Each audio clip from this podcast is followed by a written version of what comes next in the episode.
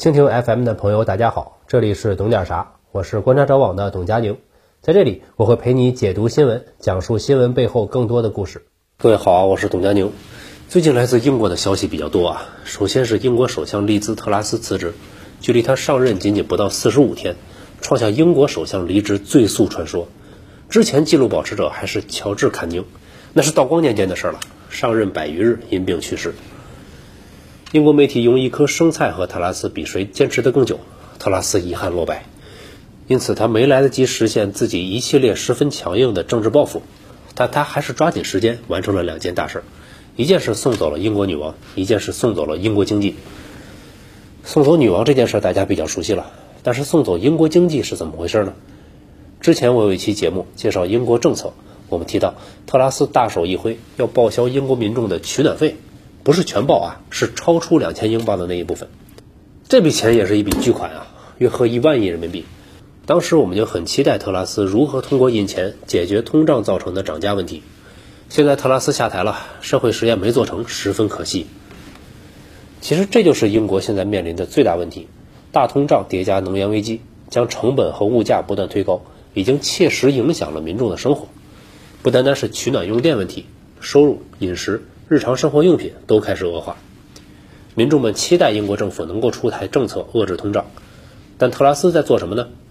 报销取暖费这种空头支票暂且不提，特拉斯的其他操作也完全与救市方向相反。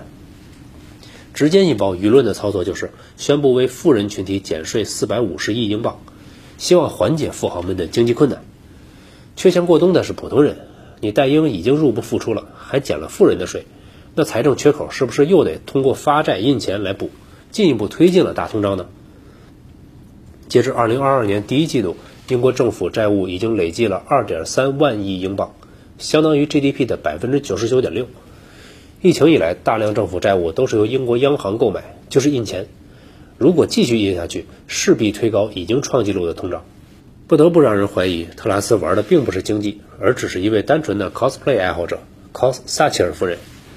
撒切尔夫人减税，那我也就减税，完全不在乎经济形势是否一致。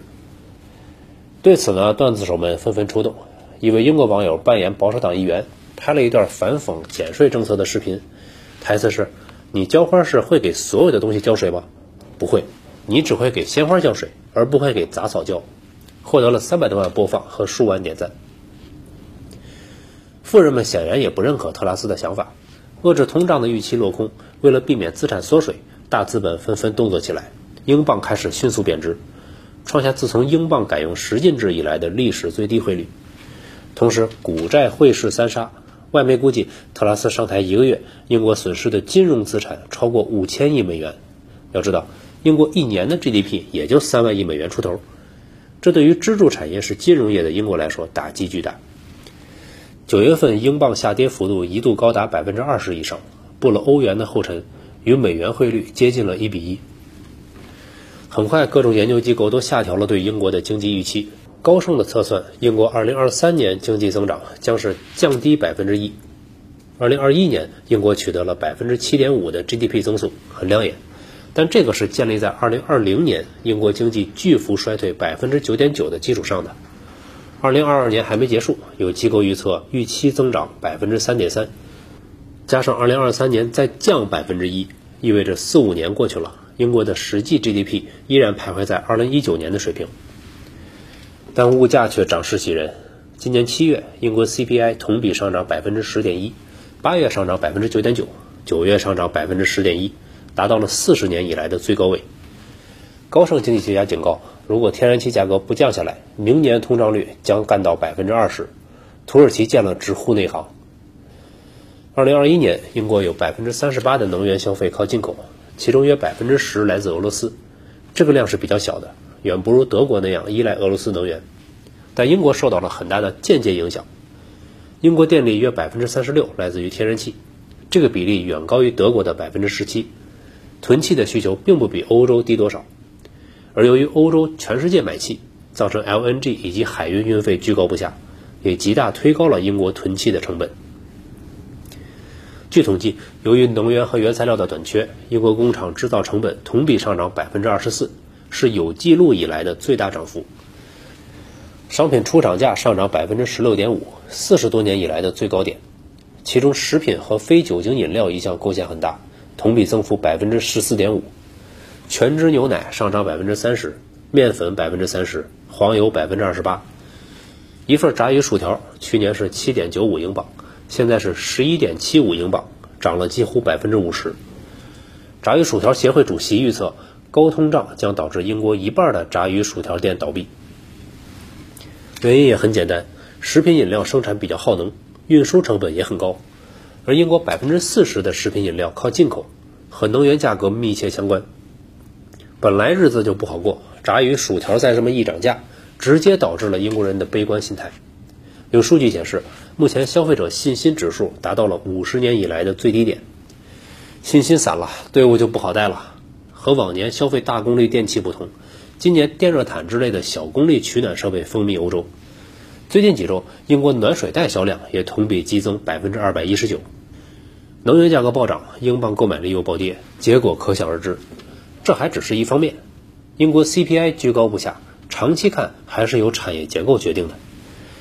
英国百分之八十 GDP 是服务业，制造业只占百分之十，这意味着工业品和消费品很大程度依赖进口，常年处于贸易逆差。二零二一年，英国商品贸易逆差一千五百四十亿英镑，但靠服务业赚了一千三百六十亿英镑的盈余，整体算逆差只有一百八十亿英镑。英国二十几年来贸易都是逆差的，但控制的比较好，都在一百亿英镑以内。二零二一年这一年可以说涨得比较多，但二零二二年情况开始加剧了，全球供应链受到冲击，原材料价格暴涨，英国进口的东西越来越贵。而英国的优势产业，机械、运输设备、化学品等等，以及金融、旅游等服务业，因为脱欧和疫情因素，出口大幅下降。二零二二年第二季度货物贸易逆差高达六百一十一亿英镑，创下历史纪录。赚的钱少了，不得不花的钱还越来越多，经济数据自然不会好看。对于英国来说，靠财政和货币政策调节经济，注定手段有限，维持金融市场的自由开放。做欧亚大陆和美洲之间的交易中心，顺道凭借英语和服务业收割文化税，仍然是最核心的竞争力。因此，与欧盟和中国的合作，维持其金融地位和低生活成本是比较合适的选择。这正是苏纳克此前的主张：放宽金融监管，稳定市场信心，与中国发展成熟平衡的关系。他准备增加工资税和企业税，我们大家一起过苦日子。等克服通胀之后再减税。不过，民众是否愿意配合，以及美国施加的外部压力是否允许英国这样的操作，都还是未知数。苏纳克成为英国首相，意外总是来的不那么意外。不得不说，某神秘东方大国印度最近真的是春风得意，不光摘下了第一人口大关的桂冠，而且 GDP 也超越了老宗主国英国。以往，印度源源不断向世界输送着大量的劳工、学者。高管等各层次人才，现在连首相也能输出，属实文明之光。西方真正不能失去的应该是印度。